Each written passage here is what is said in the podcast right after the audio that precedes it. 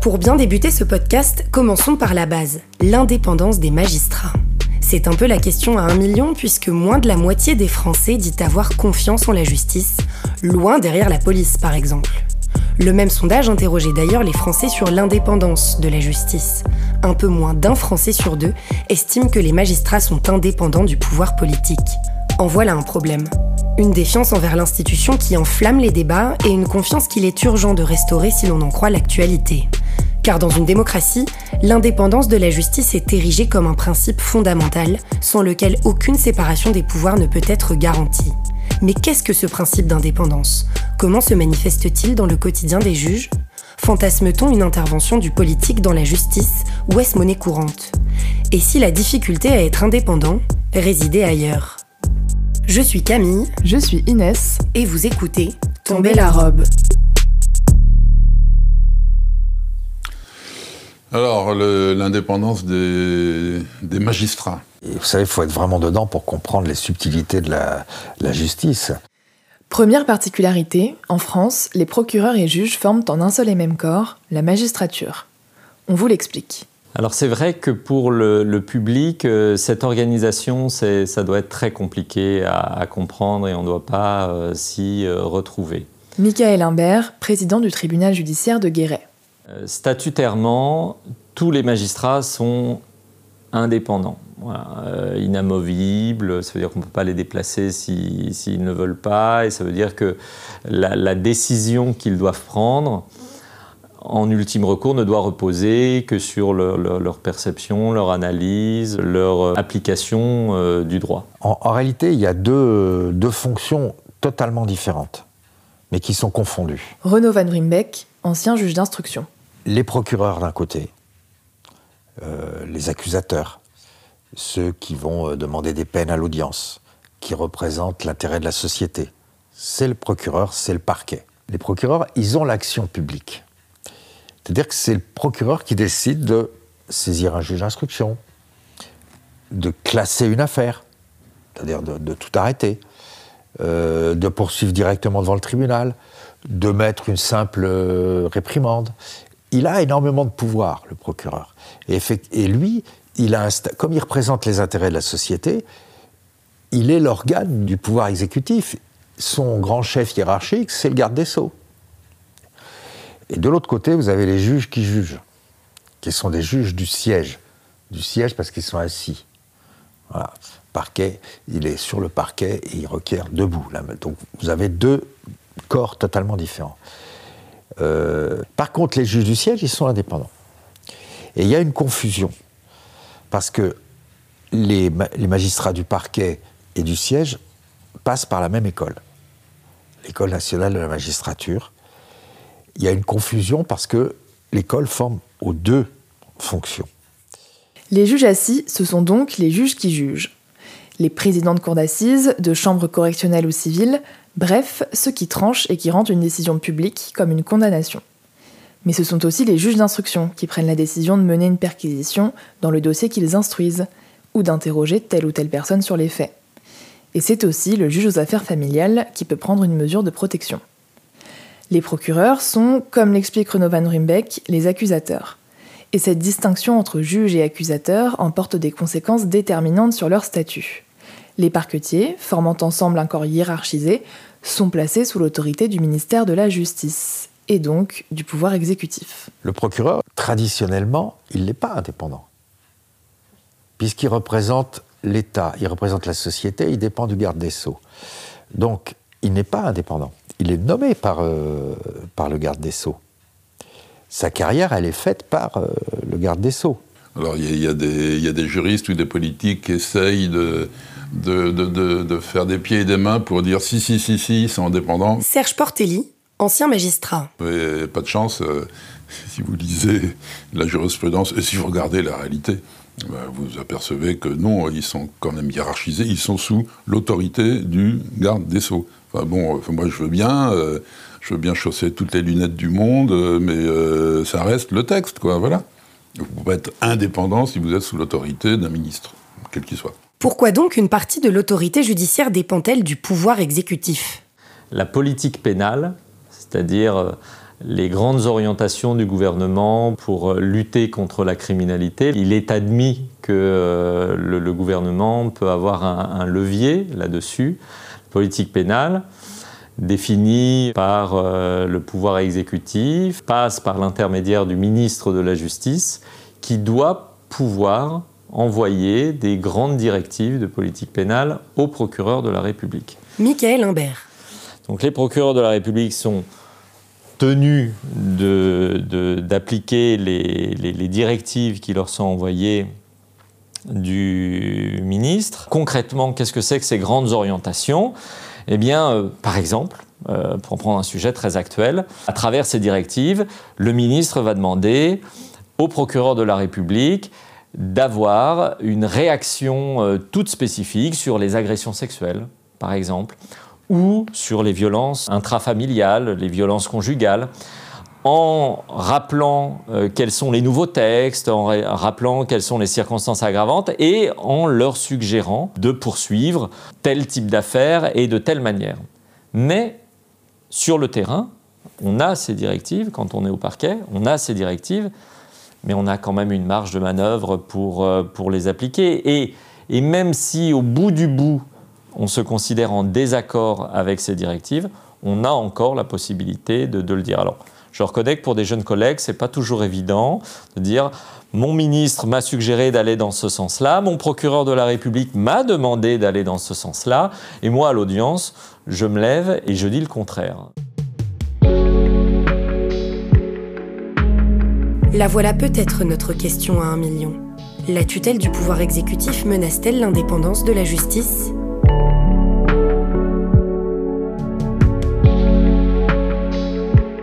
Mais je pense être un peu grande gueule et un peu curieux quand même. Je, ne suis jamais tombé sur un scandale où on dit ah, là on a voulu, le pouvoir a voulu couvrir ça ou il a voulu. Euh, bon. Je n'ai pas vu ça, ou alors je, je, traitais que des affaires euh, qui ne relevaient pas de, de ces hautes sphères-là. C'était pourtant une autre affaire dans les années 70. Les coups de fil, les pressions, c'était le monnaie courante, ce genre de choses. Hein. Moi, j'étais en début de carrière, 1974. Simone Gaborio, ancienne magistrate. J'étais au parquet, je reçois un dossier qui concernait une conduite en état alcoolique euh, d'un fonctionnaire de greffe du Nord. Bon. Le procureur de la République, le greffier en chef, on me téléphone, on me dit euh, faut pas poursuivre, faut pas poursuivre. Alors, je lui dis pas question moi, je poursuis. Donc, euh, pour moi, c'était évident. Et quelques temps plus tard, je reçois le nouveau procureur, puisque mon ancien était parti à la retraite. Et il me dit, euh, Madame Gaborio, je ne suis pas contente, parce que quand je suis passée à la préfecture, on m'a dit que le parquet avait classé une affaire où c'était un greffier qui aurait dû être sanctionné et qui n'a pas fait l'objet de poursuite pénale. Je lui ai dit, ben non, moi, c'est pas vrai je comprends votre émotion, mais j'ai compris, c'est que sans me le dire, derrière moi, le procureur de la République avait classé cette affaire. Hein. bon, et c'est une affaire parmi d'autres. Hein. Des manquements déontologiques, je peux vous en sortir à l'appel. Hein. À cette même époque, les interventions du politique ont dépassé les simples orientations données au parquet, allant jusqu'à menacer l'office des juges du siège qui, on le rappelle, sont eux statutairement indépendants. J'ai passé le concours de la magistrature en septembre 73. Donc vous voyez que ça commence déjà à dater un peu. Renaud Van Runbeck, qui a exercé pendant plus de 40 ans, et notamment comme juge d'instruction, a fait les frais des ingérences du pouvoir dans la justice.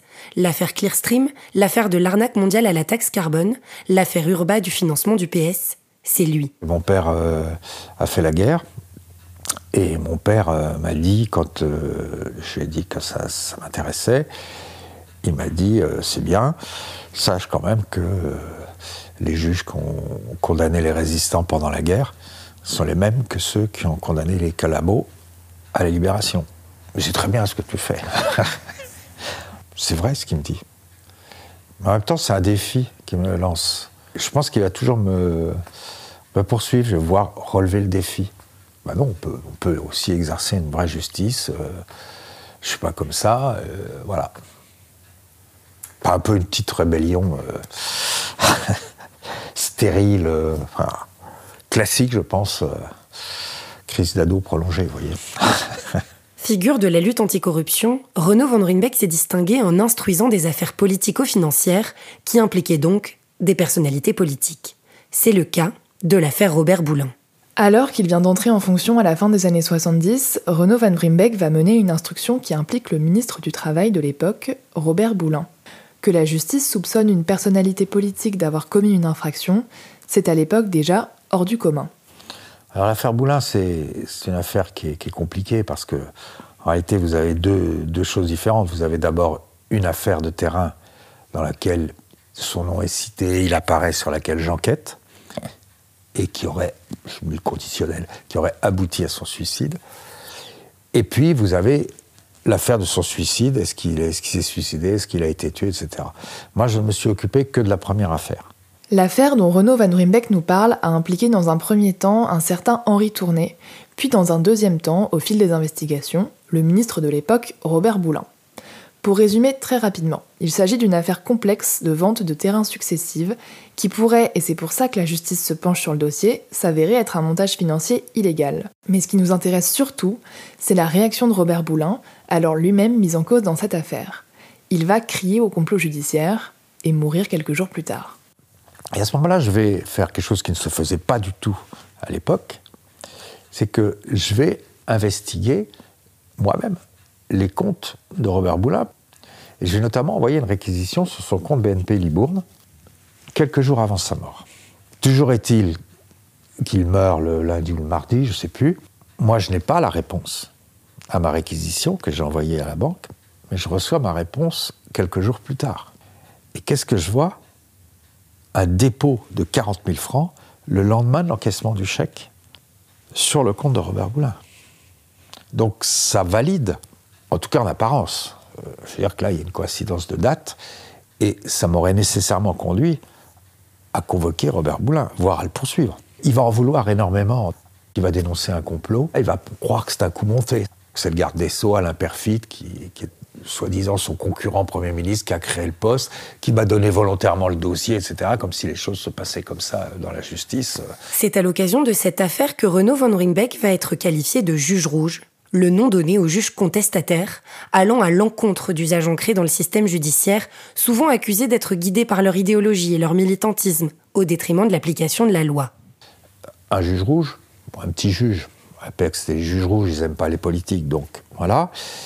Un, garde des Sceaux qui conclut un pacte avec un juge rouge. Donc Robert Boulin, il meurt, on annonce son suicide partout, et le lendemain, euh, les médias publient une lettre qu'il a envoyée à l'AFP, à ses amis, dans laquelle il fait, il fait état de ses intentions suicidaires. Et il donne des explications et il m'attaque.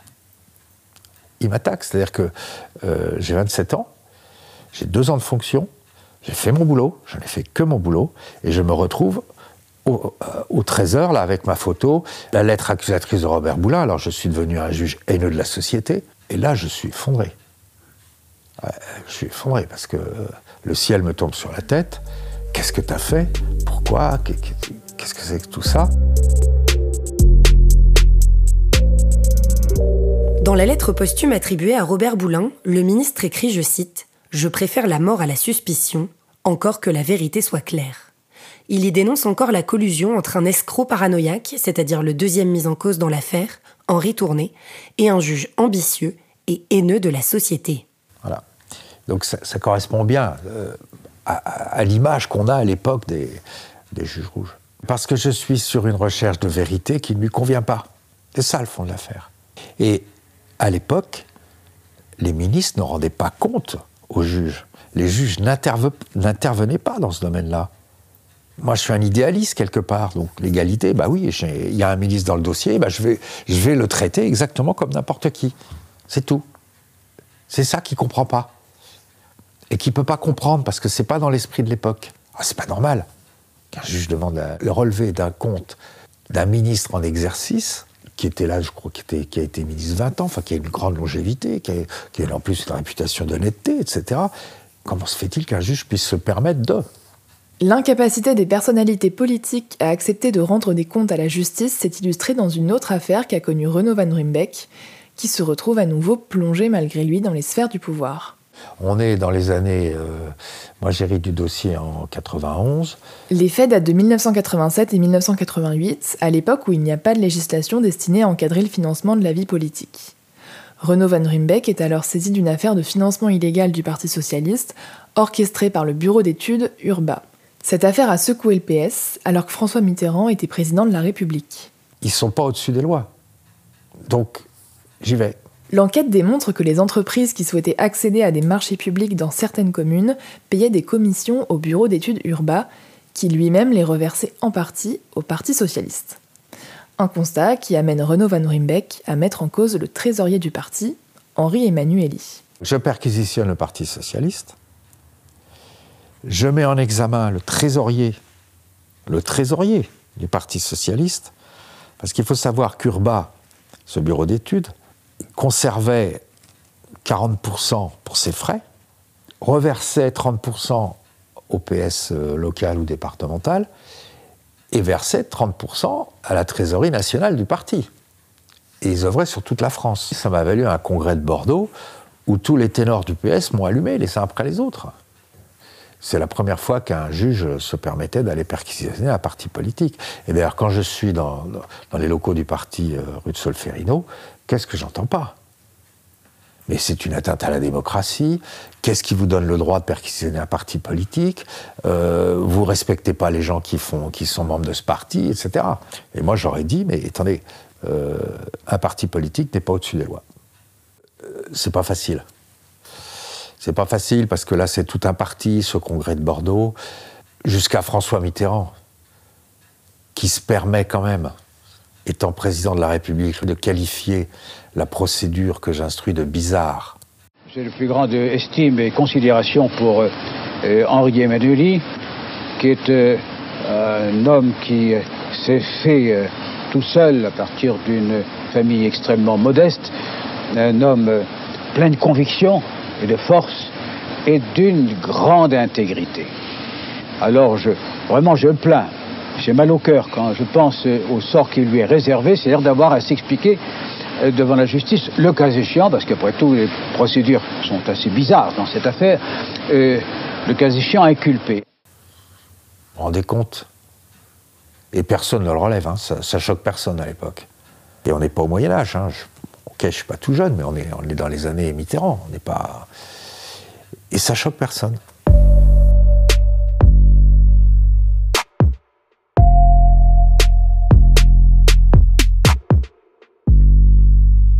La pression des politiques sur la justice est telle qu'elle va même déterminer un changement de vocabulaire dans la procédure pénale. Oui, puisque maintenant, les hommes politiques aussi peuvent être inquiétés. En 1993, le terme d'inculpé est remplacé par celui de mise en examen, censé davantage préserver la réputation de la personne mise en cause. Moi, j'ai inculpé Henri Emmanueli. Et là, les voix se sont élevées, mais inculpé, in culpa, c'est une atteinte à la présomption d'innocence, c'est insupportable. Oui, mais attendez, pendant, des, pendant 200 ans, on a dit inculpé, ça gênait personne. Tant que ça concerne le braqueur du coin, on n'en a rien à faire. Ah non, mais là, ça devenait insupportable, donc ils, ont modifié la loi. Aujourd'hui, on parle de mise en examen. Ça n'a pas changé grand-chose, cette réforme. Enfin, on l'a faite parce que c'était vraiment insupportable. D'ailleurs, le titre du livre qu'a écrit Renaud Van Rinbeck, où il dévoile l'envers du décor de ses grandes affaires, Mémoire d'un juge trop indépendant, est une référence directe à l'appréciation qu'avait eue à son égard l'un de ses chefs de juridiction de l'époque. Une pression plus subtile, mais tout aussi menaçante. Euh, il rédigera Ce magistrat témoigne, ce magistrat témoigne de haute vertu morale et d'une indépendance affirmée. C'est ce trait de caractère que je redoute pour lui, car il ne peut le conduire qu'à des positions extrêmes, voire à des résultats fâcheux. Ben voilà, il avait tout compris. il avait tout anticipé. Mais les choses ont changé en 30 ans, notamment grâce à la couverture médiatique aujourd'hui réservée à ce genre d'affaires, qui ne sont plus considérées comme des comportements anecdotiques des politiques, mais comme de véritables scandales. Il faut savoir qu'un juge d'instruction, il n'instruit que ce qu'on veut bien lui donner. S'il découvre dans une enquête d'autres faits, il faut qu'il demande l'autorisation au parquet. Et c'est là que ça bloque. Il y a eu des choix.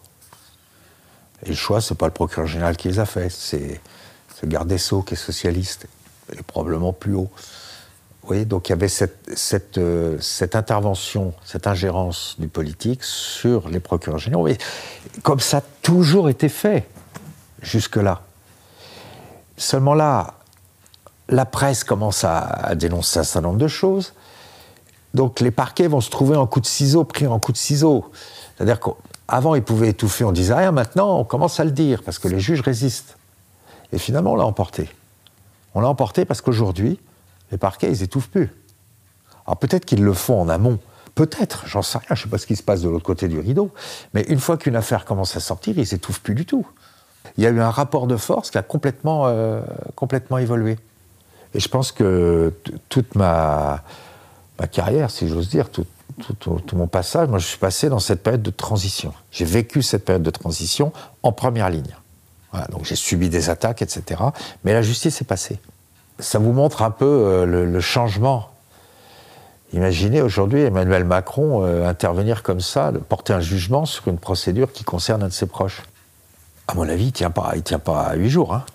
Si la transparence des affaires publiques est entrée dans les mœurs et qu'elle permet aux juges d'exercer sereinement leurs fonctions, toujours est-il que le parquet dépend aujourd'hui encore du ministère de la Justice et reçoit des orientations générales de sa part. Euh, J'ai pas eu des postes très exposés, mais des pressions en réalité, euh, j'en ai jamais vraiment vécu. Michael Imbert. Il y a eu quelques moments où, au parquet, on m'a demandé de, soutenir euh, des réquisitions qui étaient en désaccord avec ce que je pensais. Mais j'ai réussi à l'exprimer et, j'ai réussi à me dégager de cette situation. Il y a quand même une clause de conscience qui peut jouer pour les procureurs de la République, c'est-à-dire que on dit toujours que leur parole est libre, c'est-à-dire à, l'audience, si à un moment ils sont à titre personnel en désaccord avec ce qu'on leur demande de faire, ils peuvent l'exprimer. Alors, je, conçois bien que pour le, grand public, ça doit être très particulier en disant Mais alors, je ne comprends pas, on leur donne des directives, etc. Ce qu'il faut dire, c'est qu'il y a eu des réformes hein, législatives qui sont passées, constitutionnelles, pour faire en sorte que les ministres n'adressent plus de euh, pouvoir de ne pas poursuivre. Voilà. Ce qui avait peut-être pu arriver dans les années 70-80 avec des ministres euh, qui aujourd'hui assument, hein, euh, très vieux ministres qui disent Moi, à l'époque, j'ai demandé à des parquets de ne pas poursuivre ce type d'affaires. Bon, aujourd'hui, ils le disent avec un sourire. À l'époque, jamais ils l'auraient assumé, évidemment, parce que ça pose question quelle affaire on ne poursuit pas? Donc de quoi l'opinion publique est inquiète, puisque les hommes politiques, eux, euh, se plaignent d'être beaucoup jugés et de voir leurs responsabilités à traite devant les tribunaux? Moi, j'y vois le fonctionnement d'une démocratie euh, assez saine, finalement, où il n'y a plus d'affaires étouffées. Et puis, il faut dire quelque chose aussi, c'est que euh, ce, qui, préserve un peu de toutes ces magouilles qu'on peut fantasmer, c'est l'alternance politique. Admettons qu'un bord politique aujourd'hui fasse pression sur la magistrature via le parquet pour étouffer des affaires. Bah, dès que la majorité en place sera partie, aujourd'hui ça tourne tous les cinq ans, on sait que l'affaire va ressortir. Donc en réalité, euh, je, pense qu'on ne peut plus étouffer euh, d'affaires ou on ne peut plus euh, pousser abusivement des affaires. C'est subtil. Bah, ça tombe bien, ça prend des magistrats. on a le droit d'être subtil. Et bah, la voie de l'indépendance, il n'est pas dit qu'elle est facile à trouver. Hein, donc euh, les jeunes substituts sont confrontés à ça assez, assez rapidement. À l'heure d'aujourd'hui, le, citoyen ne supporte pas l'idée que le garde des Sceaux puisse intervenir dans des affaires. Donc il a interdiction de le faire. C'est-à-dire qu'il ne peut pas dire au procureur étouffez cette affaire, poursuivez. Non, je, je, pense honnêtement, depuis bon, presque une dizaine d'années, c'est acquis. L'absence d'indépendance des parquetiers par rapport au ministère a pourtant des conséquences sur les conditions dans lesquelles ils sont nommés. Car c'est le garde des sceaux qui décide qui occupe tel ou tel poste au parquet et où. Donc aujourd'hui, vous avez des procureurs euh, qui sont indépendants dans l'exercice des poursuites, mais qui ne le sont pas par rapport à leur carrière. Ça entretient le soupçon, notamment dans ces affaires-là. Pour pallier au manque de confiance qui découle du statut du parquet, il est d'usage depuis 1998 que le garde des sceaux se plie strictement à l'avis rendu par le Conseil supérieur de la magistrature, organe indépendant, pour nommer les magistrats du parquet. Je pense que la, première réforme à faire aujourd'hui, c'est euh, donner en droit l'indépendance aux procureurs. Ils l'ont conquise de fait, encore que, mais demain vous avez un pouvoir politique fort qui reprend les choses en main, il a toutes les clés. Il nomme les procureurs qu'il veut, moi, je pense euh, très sincèrement qu'il faut que les, magistrats du parquet aient un statut de vrai magistrat, voilà, qui soit incontestable. Donc il faut couper le lien euh, avec le garde des sceaux.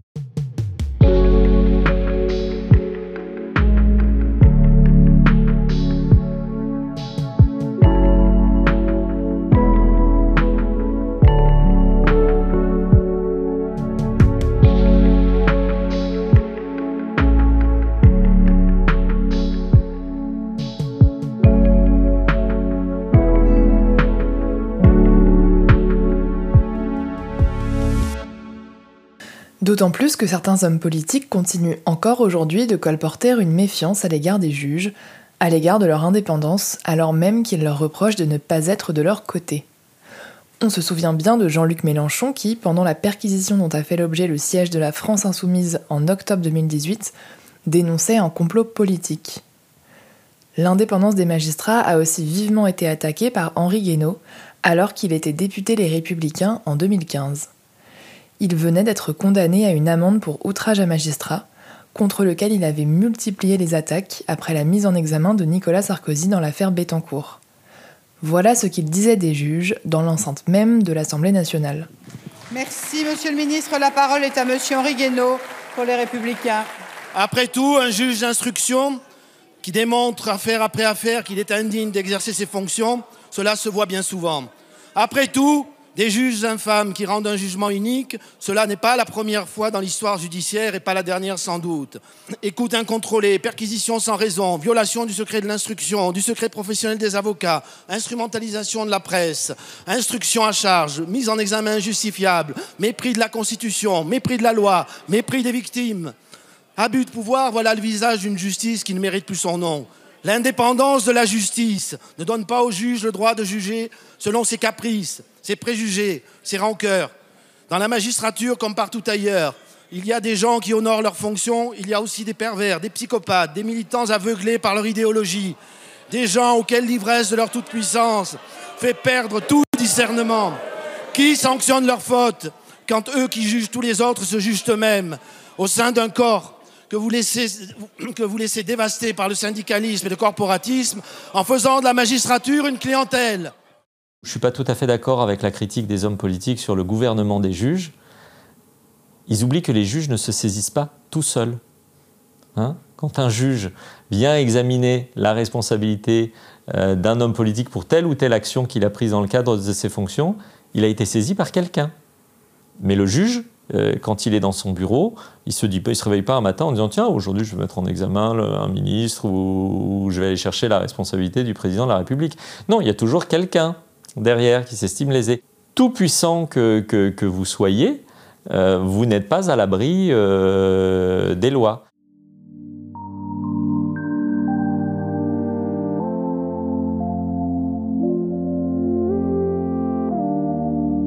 Si le duel entre politique et justice cristallise l'inquiétude sur l'indépendance des magistrats, il existe d'autres biais qui pourraient nuire à l'indépendance des juges.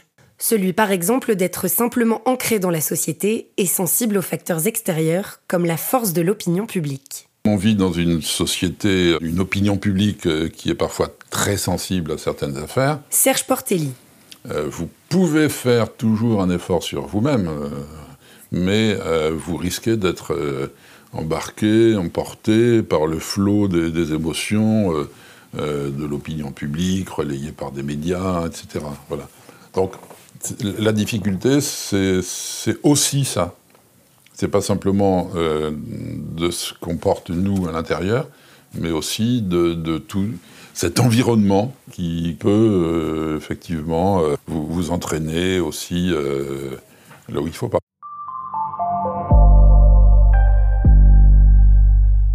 Quelle est alors la part de l'influence de l'opinion publique sur une décision de justice, exacerbée aujourd'hui par la puissance des réseaux sociaux?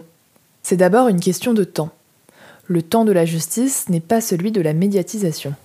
Moi, j'ai été confronté plusieurs fois, même de nombreuses fois, à, des, dossiers médiatisés. Et j'ai toujours eu à cœur, j'espère que je l'ai fait correctement, de mettre de la distance avec les, les médias.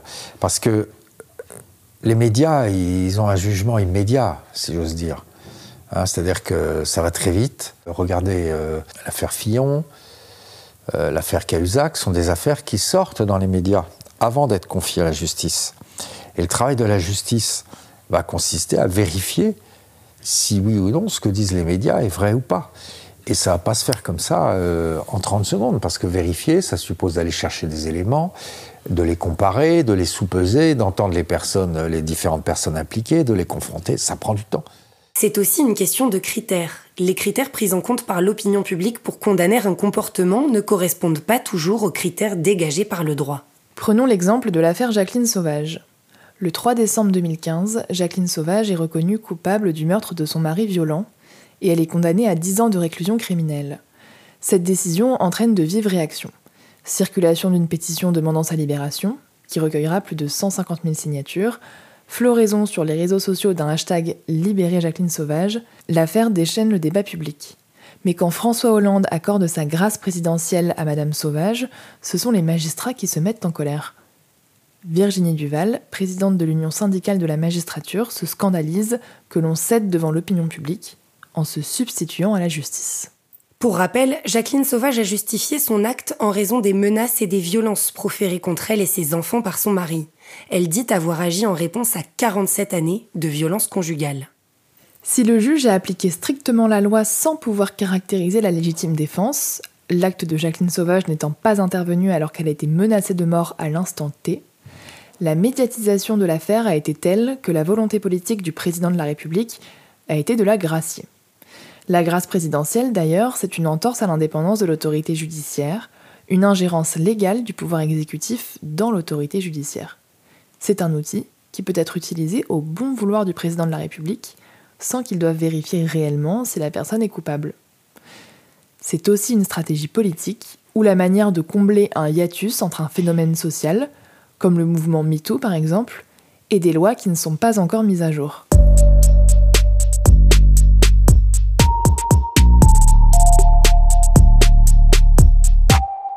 Dans l'émission diffusée sur France Inter, Les magistrats, mais qui sont-ils pour nous juger? Fabienne Siredé-Garnier, magistrate, soulève un autre enjeu.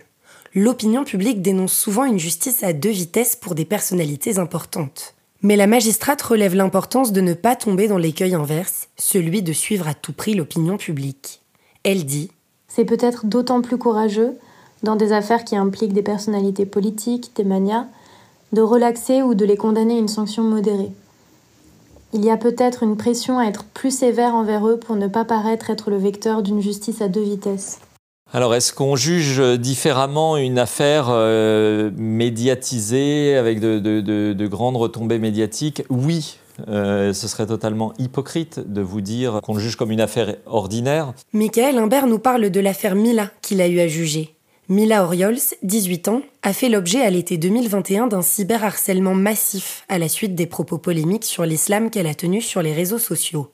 À l'appui, des dizaines de milliers d'insultes proférées à son égard depuis début 2020. Michael Imbert a décrit au début de l'audience le procès Mila comme devant servir, je cite, à poser les règles de l'acceptable et de l'inacceptable sur les réseaux sociaux. Mais il faut bien s'entendre sur de quelle manière on la juge différemment. C'est-à-dire, on sait que là, nos paroles, qui d'habitude euh, résonnent dans un prétoire et finalement ne sortent pas beaucoup euh, du prétoire, euh, donc ont vocation à, transformer des situations individuelles. Là, on sait que nos paroles, par le biais des médias, surtout des réseaux sociaux qui maintenant en temps réel hein, peuvent tweeter, ou, faire suivre les, débats. On sait que ça peut impacter une population bien plus étendue et que donc ça rend très vigilant sur euh, les, messages que, l'on peut euh, délivrer. Mais là aussi, hein, quand vous avez euh, des, des, tweetos dans la salle, une centaine qui, qui, tweetent, bah, ça change forcément la réalité du procès. Donc vous faites très attention à ce que vous dites mais par rapport à ça, parce que vous savez l'impact que, le message peut avoir et qu'évidemment vous aurez beaucoup plus de mal à le, à le, reprendre ensuite s'il y a eu une maladresse. Euh, voilà. L'impact de ce procès, Michael Imbert l'a vu venir. Il a alors utilisé cette couverture médiatique pour communiquer et faire preuve de pédagogie sur le sujet. Dans son délibéré, il a précisément et longuement expliqué le sens du jugement qu'il a rendu. Le tribunal estime qu'au regard de la loi pénale, le réseau social, c'est la rue. Dans la rue, quand on croise quelqu'un qui nous déplaît par son apparence physique ou par ses propos, même choquants ou discourtois, on s'interdit de l'insulter, de menacer, de se moquer. Ce que vous ne faites pas dans la rue, ne le faites pas sur les réseaux sociaux. Le tribunal estime que le simple fait de poster un message malveillant sur un réseau social revient à imposer ce message à la victime. Mais ensuite, est-ce que vous, vous appliquez le droit différemment? Non. Évidemment non. Est-ce que vous appliquez une loi différente? Non. Une procédure différente? Non. Est-ce que le rituel judiciaire est différent? Non. Voilà. Ça, j'allais dire, c'est euh, euh, inoxydable. Et l'indépendance, elle est véritablement là. L'opinion publique fait partie de, toutes les choses qu'on prend euh, nécessairement en considération pour les écarter. Voilà. Et d'ailleurs, c'est compliqué, hein, parce que des fois, on, fait passer des messages qui sont des messages techniques, qui sont des messages juridiques, puis on se rend compte que cette technique, cette, voilà, cette approche euh, un peu euh, légaliste, euh, bah, elle ne répond pas à, l'émotion la plus répandue dans l'opinion. Et dans ce cas-là, vous entendez dire Mais qu'est-ce qu'ils font? Moi, je leur aurais mis beaucoup plus, moi, je leur aurais mis beaucoup moins, ils comprennent rien, ces magistrats. Donc, c'est compliqué de ne pas tenir compte de tout ça. Mais c'est notre devoir.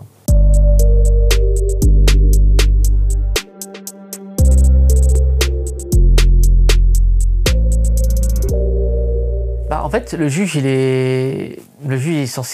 doit trancher des sujets de société à travers des affaires factuelles. Il ne doit pas forcément aller dans le sens de la société. Lui, il doit appliquer des règles de droit qui, pour le coup, ne sont pas votées par lui. Lui, ce qu'on lui demande, c'est de rendre des décisions légales. Youssef Badr, magistrat et coordonnateur de formation à l'École nationale de la magistrature, a participé à la rédaction du rapport Elisabeth Guigou sur la présomption d'innocence. Il a notamment participé à l'élaboration d'un projet qui propose des pistes de réflexion pour la communication sur les décisions de justice, à destination donc de l'opinion publique. Il exprime l'importance pour le juge de donner accès au grand public à la décision qu'il rend. Mais ce qu'on lui demande surtout, c'est de motiver sa décision et de pouvoir l'expliquer. Je vous donne un exemple très très simple. Et je ne vais pas plus loin parce que c'est une affaire peut-être qui a eu, je crois qu'il y a eu un appel ou quoi que ce soit, mais regardez peut-être ce qui a manqué dans l'affaire qui a été rendue par le tribunal correctionnel de Bobigny. Margot Pinault, championne olympique de judo, a posté une photo de son visage tuméfié sur Twitter en novembre 2021, accusant publiquement Alain Schmitt, son entraîneur, compagnon et ancien membre de l'équipe de France de judo, de violence conjugale à son encontre. Malgré ces éléments et le soutien de l'opinion publique à l'égard de la judocate, le tribunal correctionnel a relaxé Alain Schmitt, décision confirmée en appel on constate qu'il y a des photos qui sont postées et on constate une décision de relax. Et ensuite, la twittosphère, les réseaux sociaux, les chaînes d'infos continues qui disent mais c'est un scandale que fait la justice? Et on se dit, est-ce qu'il n'y a pas peut-être une voie au milieu qui consiste peut-être à expliquer, à accompagner cette décision? Parce que je pense que toute décision, si elle été rendue notamment par un collège de trois magistrats, après un délibéré, après un débat à l'audience, dont d'ailleurs on ne sait rien en fait hein, dans les médias, on ne sait rien de ça, donc c'est vrai qu'on se dit l'audience est publique et tout ça, mais moi je regardais des trucs et je me disais mais il n'y a personne pour euh, faire un live tweet, commenter ce qui s'est passé, euh, pourquoi et tout ça.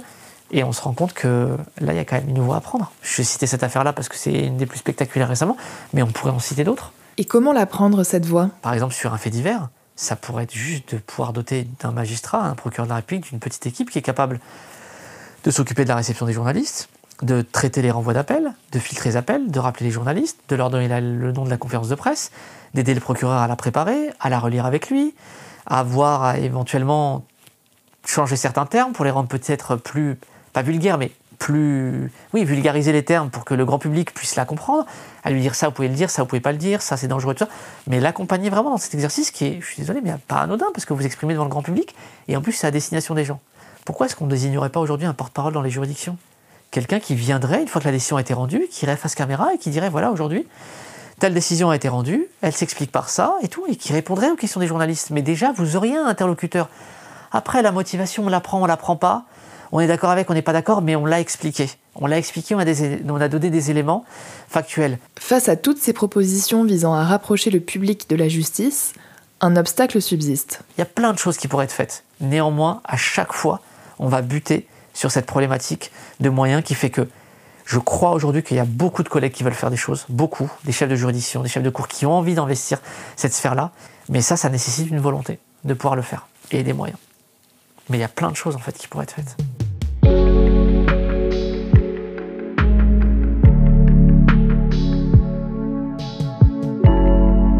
Mais que serait le droit sans le débat public, sans des voix qui s'élèvent dans la rue comme sur les réseaux sociaux?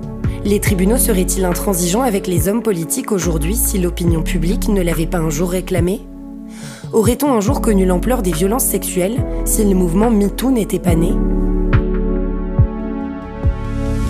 Mais oui, la euh, justice évolue en même temps que la société. Michael Imbert. Évidemment, il y a, la justice se saisit des nouvelles problématiques alors peut-être avec toujours un temps de latence. Hein, euh, avant d'arriver à, encadrer un phénomène, il faut d'abord que le phénomène euh, arrive, pose difficulté, le législateur et le pouvoir exécutif encadrent le phénomène, et puis ensuite on demande au juge de discerner ce qui est resté dans le cadre de ce qui est sorti du cadre. Et ça qu'il s'agisse de problématiques civiles, pénales ou administratives.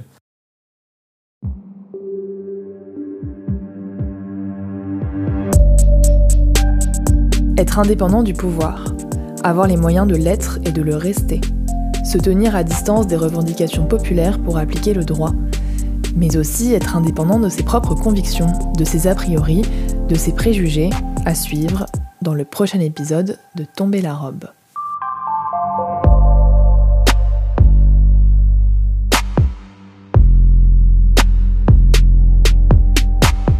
Vous venez d'écouter le premier épisode du podcast Tomber la robe, écrit, produit et réalisé par Camille Desmaisons Fernandez et Inès Olivier.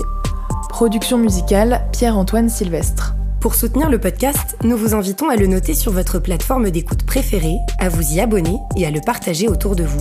À bientôt!